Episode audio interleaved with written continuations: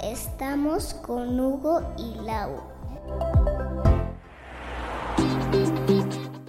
Hola amigos, buenas tardes, buenos días, buenas noches. Les saluda Laura Quintana y Hugo Ortega, ¿cómo están? esto es Negocios y Matrimonio. ¿Cómo estás, Lau? Muy bien, ¿y tú? No, pues muy, muy, la verdad, la verdad, me he estado riendo muchísimo porque vi por ahí un, un videíto de un personaje, como que me dio mucha risa porque le tiene que decir un texto, no se acuerda y tiene que sacar la tarjetita del pantalón, así que bueno, ya existen métodos de tecnología para que ya no tengas que traer eh, lo que hablamos el podcast pasado, ¿no? Ya no utilizar la, la tecnología en favor de, de los negocios. Pues sí, pero eh, son personas eh, de la vieja escuela. Old vamos, school, a old school, old school. vamos a llamarlo así. Y bueno, y como lo dijimos, este traemos un tema bastante padre, que a mí la verdad me gusta mucho. ¿Qué hacer? ¿Seguimos haciendo misión y visión y valores de la empresa o de la compañía? ¿O lo cambiamos por el ADN? ¿Tú qué dices, Lau? Yo soy una defensora férrea de las nuevas prácticas. Todo Ya en me habías esta vida- asustado. No, todo en esta vida evoluciona, Huguito, también los negocios, la manera como se aborda, la manera como se comunica, la manera como, como uno eh, expresa ese mensaje a, al- a tus clientes, a tus proveedores, a tu competencia, a todo el mundo. Definitivamente voto por el ADN. Yo también voto por el ADN. Básicamente 100%. es lo mismo, Es que es lo mismo. pero, Pero, lo de una forma, comunicado de una forma diferente. No, y creo que, o sea, esta parte de la evolución, la verdad a mí me gusta mucho porque sí, anteriormente siempre decíamos, vamos a hacer la misión, la visión y los valores, ¿no? Que qué es la misión? Pero La, realmente... la misión es qué es la empresa, ¿no? La visión, pues hacia dónde va y los valores, pues lo que lo rige, ¿no? Pero todo eso, al final del día, es como en un cuerpo humano, es el ADN de la empresa. Entonces, el ADN de la empresa te incluye qué somos, hacia dónde vamos y cuáles son nuestros valores. Además de eso, yo creo que eh, de un tiempo para acá, de hace, hablamos, te estoy hablando de hace unos 10, 12 años para acá, siento que esa parte de la misión, visión y valores de la empresa llegó como a, a verse choteado. Eh, No, pa- yo- Para los que no son de aquí de México, choteado es como trillado. No creo, Yo sí. Yo no creo. Lo que pasa es que es que a veces la, la gente se, se quebraba la cabeza por decir, Es que realmente cuando te ya hice la misión, ahora Ya, tengo que hacer la pero visión. que se confunden, se, Sí. se, se ofuscan mucho porque no ven claro qué, qué es lo que tienen que hacer. Para mí, para mí, para mí, la mejor misión, visión, valores y eslogan de venta de una compañía ha sido siempre y será el de Reino Aventura. Para mí ese ha sido, la verdad, quien lo hizo, mi respeto, no, no tengo el dato eh, con exactitud de quién hizo este ese, ese material, pero imagínense que ellos englobaron, como lo que ahorita estamos hablando, englobaron el ADN en una sola eh, frase, ¿no? Que cuál era la frase de Reino Aventura? No sé. Hacer feliz a la gente. No ¿Cuál era su misión? Hacer feliz a la gente. ¿Cuál era su visión a largo plazo? Hacer feliz a la gente. ¿Sus valores cuáles eran? Pues la felicidad, hacer feliz a la gente. ¿Y cuál era su eslogan? Reino Aventura, hacer feliz a la gente. Entonces, de verdad, era una... De verdad, mí se quebraron la cabeza, ¿no? Bueno, es que no sabemos. Fíjate que a mí me gustaría... A lo no, mejor yo creo que la- las mejores cuestiones, yo creo que los mejores mensajes, eh, hablando desde el punto de vista empresarial, son los más simples. Mientras tú lo No, yo mantengas creo más que no los más simples. no, yo sí. Yo creo que es los que al momento de la lluvia de ideas no crees que van a, a pegar.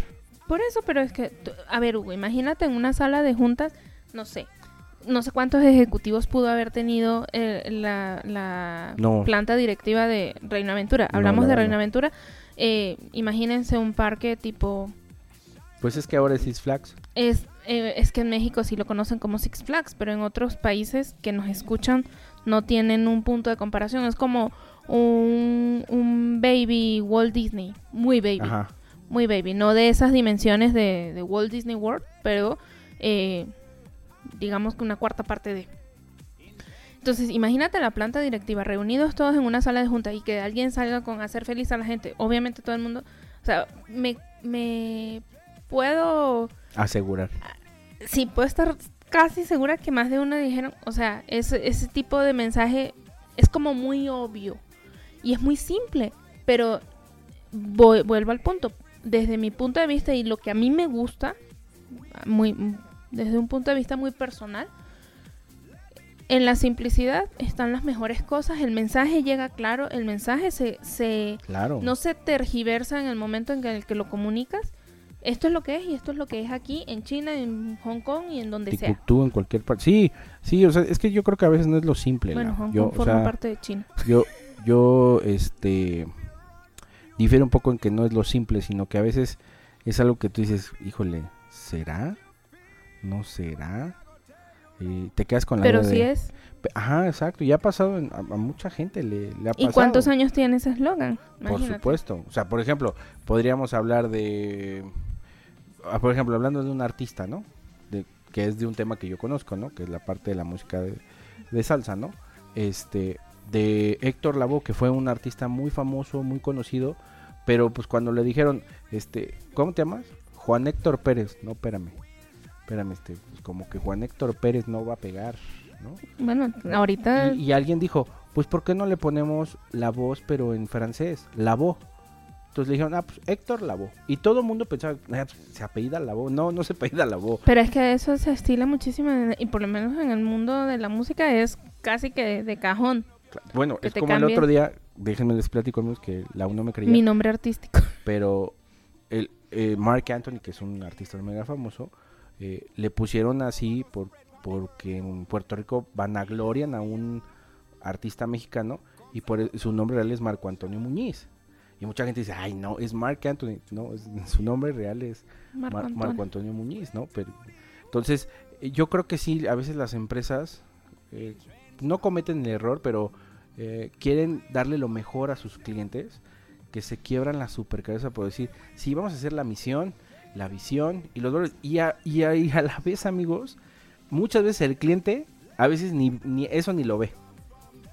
Se fija más en una frase corta, a lo mejor con lo que tú Bueno, cierras una yo te carta voy a de decir algo. presentación, que en la misión y la visión. Desde eh, en mi experiencia, hace algunos años trabajé en una empresa de mueblería.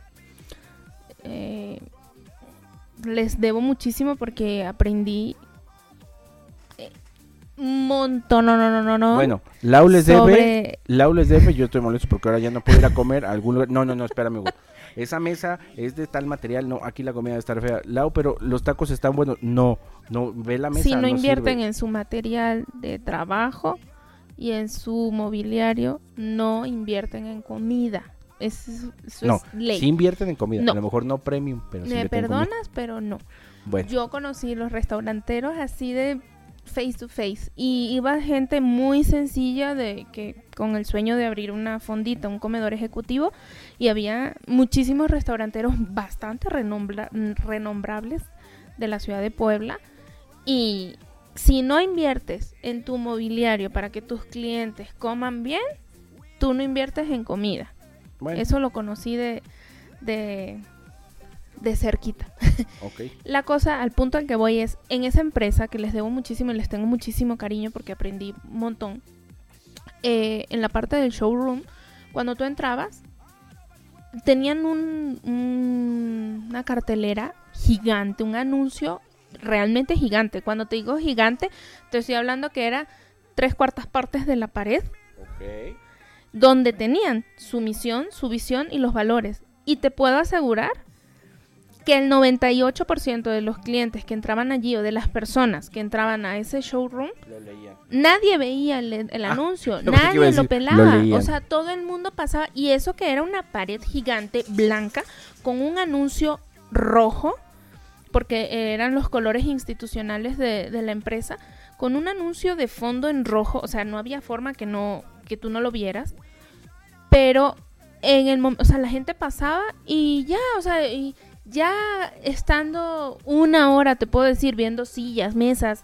eh, acabados, materiales y demás, era que como que paseándose decían, ay, aquí está la misión, la visión y va-", Pero de entrada nadie lo veía. Y eso que estaba Y a la vista y grande. a la vista y grande. O sea, realmente la gente no, no se detenía a leer, leerlo. eso hasta que de plano ya tenía mucho tiempo en el espacio, en, en ese salón, y pues como que ya habían visto todo y, ay, esta pared.